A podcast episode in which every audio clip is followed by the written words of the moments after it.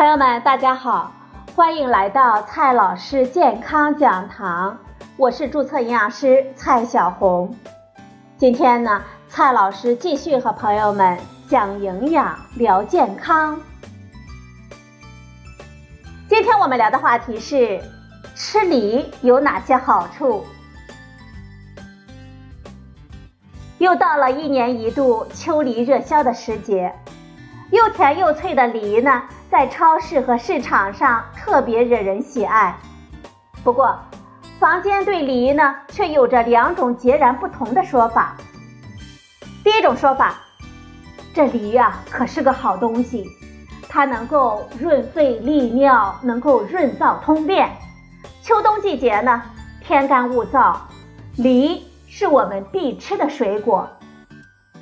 第二种说法是这样的：这梨呀，可不能多吃，也不能随便吃。梨性寒凉，大伤脾胃呀。《本草纲目》中记载：梨者，利也，其性下行流利也。下行流利呀，老人和女性都不能吃，孕妇就更不能吃了。这梨真的寒凉吗？到底什么人不能吃梨呢？今天呢，我们就聊这些话题。很多人都感觉梨有利于通便，有些胃肠比较虚弱的人，日常吃东西怕冷的人，日常容易便软腹泻的人，多吃一点梨呢，就特别容易拉肚子。吃了食物还没有充分的消化。就被拉出去了，还损失了不少的水分和矿物质，这当然不太利于我们营养素的吸收利用了。大概呢，这就是传统上认为的梨下利寒凉的主要原因了。不过，到底是什么因素让梨产生这种性质呢？按照科学的思维方式，一种食物有什么作用？和它有什么成分、什么结构是密切相关的。梨中富含膳食纤维，一个中等大小的梨能够提供我们六克的膳食纤维，这是一个非常不错的数据了。很多水果当中都富含果胶，这是一种可溶性的膳食纤维，对我们肠道的刺激性呢比较小。然而，梨中呢。不溶性的膳食纤维素的含量比较高，梨里面含有实细胞，就是它呢，让梨吃起来有一些小颗粒、有渣的口感。可溶性膳食纤维能够帮助胆固醇类物质和重金属类物质的排出，帮助维持便便的水分，促进大肠的发酵，但是它对肠道运动的刺激作用比较小。而不溶性的膳食纤维，特别是颗粒度比较大的不溶性的物质，比如说小籽颗粒等等，促进肠道运动的能力很强。梨里面的不溶性的小颗粒，应当在这一方面呢有很好的效果。不过，这并不是梨促进肠道运动的唯一的原因。因为梨里面的甜味成分也是大肠运动的重要推手。梨味道清甜，不仅是因为它的果糖比例高，大约是百分之四点五的果糖，而且因为它富含山梨糖醇，果糖的甜度呢是白糖的一点二倍到一点五倍，温度降低的时候甜度会加强。山梨糖醇的甜度则和白糖几乎一样，不过这两种成分的甜味风格和白糖不同，特别的清爽宜人。和葡萄糖相比，果糖在肠道中的吸收路径比较少，糖醇的吸收利用率更低，它们的吸收速度都要比葡萄糖要慢得多。未被吸收的果糖和糖醇则会经过小肠进入大肠。由于这两种成分呢都具有超级强的亲水性能，能够绑定大量的水分子，并增加肠道内容物的渗透压，刺激肠道的运动，由此呢导致我们腹泻了。总之，梨能够有效的促进肠道的运动，这是有科学依据和成分基础的。虽然梨又甜又脆，如果你是属于那种容易腹泻的人，还是少吃一点比较好。不过，所谓凡事有利必有弊，有弊必有利。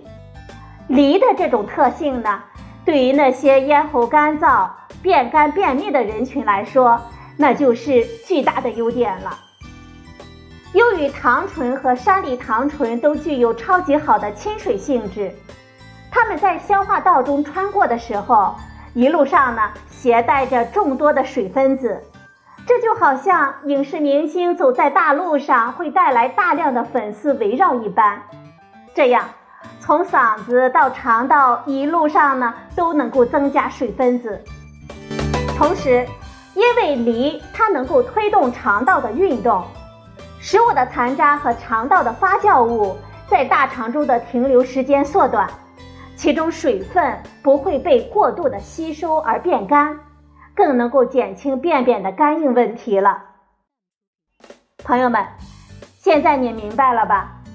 所谓的梨的寒凉润燥的特性，其实呢，就是古人不太了解科学原理时的一种经验的总结。在大部分情况之下，传统的说法和科学的真相并不矛盾，只是两种表达方式罢了。那么。除了这些润燥通便的效果之外，梨还有什么健康的好处呢？梨可以算是一种健康价值比较高的水果。接下来呢，我告诉大家梨还有什么健康的好处。第一个好处，先来看一下梨的营养物质。梨和大部分的水果一样，是维生素 C 和钾的良好来源。一个中等大小的梨可以提供一百八十毫克的钾，不过梨的维生素 C 的含量并不算很高，平均只有每一百克七毫克，还不如萝卜、大白菜、土豆之类的日常的蔬菜呢。第二种，再来看一下梨的植物化学物，可以说是种类丰富，保存期长。梨中还含有类黄酮。木粉素等多酚类的抗氧化物质。目前，梨的储藏技术呢已经非常的先进了。有试验表明，在良好的储存条件之下，梨的抗氧化特性可以保持长达八个月。第三个好处，梨有利于预防心脑血管疾病。流行病学研究发现。食用果蔬可以降低中风的风险。对水果的种类进行分析，发现有经常吃梨、吃苹果习惯的人，发生中风的风险比较低。还有流行病学研究发现，食用梨、苹果等富含类黄酮的食物，有利于降低绝经后妇女的心血管疾病的死亡率。第四个好处。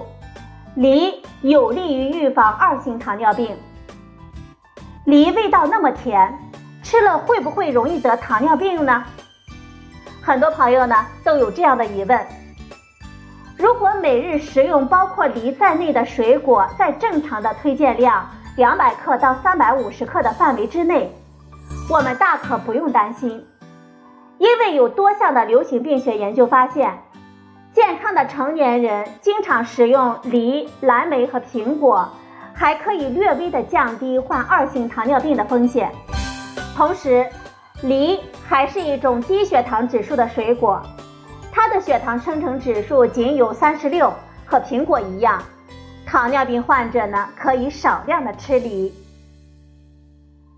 第五个健康的好处，梨可以帮助预防肺癌。一项欧洲的大型营养流行病学的研究发现，食用梨和苹果可以降低患肺癌的风险。适当的多吃一点蔷薇科的水果，比如说梨、苹果、桃子、油桃、李子和草莓，是有利于预防肺癌的。第六个健康的好处，梨可能有利于我们减肥。一项国外的临床研究评估了在超重肥胖的女性的膳食中添加水果对体重的影响。研究者随机选择了体重指数大于二十五的女性，在常规的饮食中分别加入三个苹果、三个梨，或者是三块燕麦的曲奇饼，不刻意的控制热量，持续十周。结果显示，梨和苹果组体重有所减轻，而燕麦饼干组的体重没有变化。研究者认为。这是由于梨和苹果的能量密度比较低，因此呢，用它们来当做零食来充数，替代其他的高能量密度的食物，比如说曲奇、饼干、蛋糕、薯片之类的话，就可以在不知不觉中减少热量的摄入，长此以往呢，便起到了减轻体重的效果了。梨呢，还有其他的健康好处。一项动物的研究呢，以大鼠作为研究的对象，口服四味在梨中提取的高度聚合的原花青素，结果显示出高水平的抗溃疡的能力。其他的动物学的研究还表明，梨具有调节酒精的代谢、降低血脂等作用。朋友们，这梨呀有这么多的好处，你是不是心动了呢？但是梨呀，可不能多吃。《中国居民膳食指南（二零一六）》中建议，我们健康的成年人每日的摄入的水果量是两百克到三百五十克，也就是半斤左右。无论是多么好的水果，都得限量，梨也是一样的。研究表明，过多的水果是增加糖尿病风险的。最后啊，我们还需要特别的提醒大家，适量吃梨子，有利于预防心脑血管疾病、肺癌、肥胖和便秘。不过，也不是所有的人都适合吃梨的。第一种人群，消化能力弱、胃肠炎、易腹泻、果糖不耐受的人群不适合吃梨。第二种人群。部分女性在经期容易腹泻，这段时间呢，也应当少吃或者是不吃梨，以免加重腹泻或者是腹部不适的感觉。第三种情况，虽然梨的血糖指数比较低，但是呢，糖尿病患者还是要控制梨的食用量，用梨或者是苹果在两餐之间替代其他的零食。或者是正餐的时候，略微的减少两口主食，用梨或者是苹果作为餐后的食物，这些呢都是可以的。每次呢一百克左右为好。如果经期女性、孕妇和儿童身体强壮，消化功能良好，没有容易腹泻和肠胃不适的问题，吃梨之后感觉愉快，并不用因为寒凉。而把梨作为禁忌的食物，我们适量吃梨就 OK 了。好了，朋友们，今天的节目呢就到这里，谢谢您的收听，我们明天再会。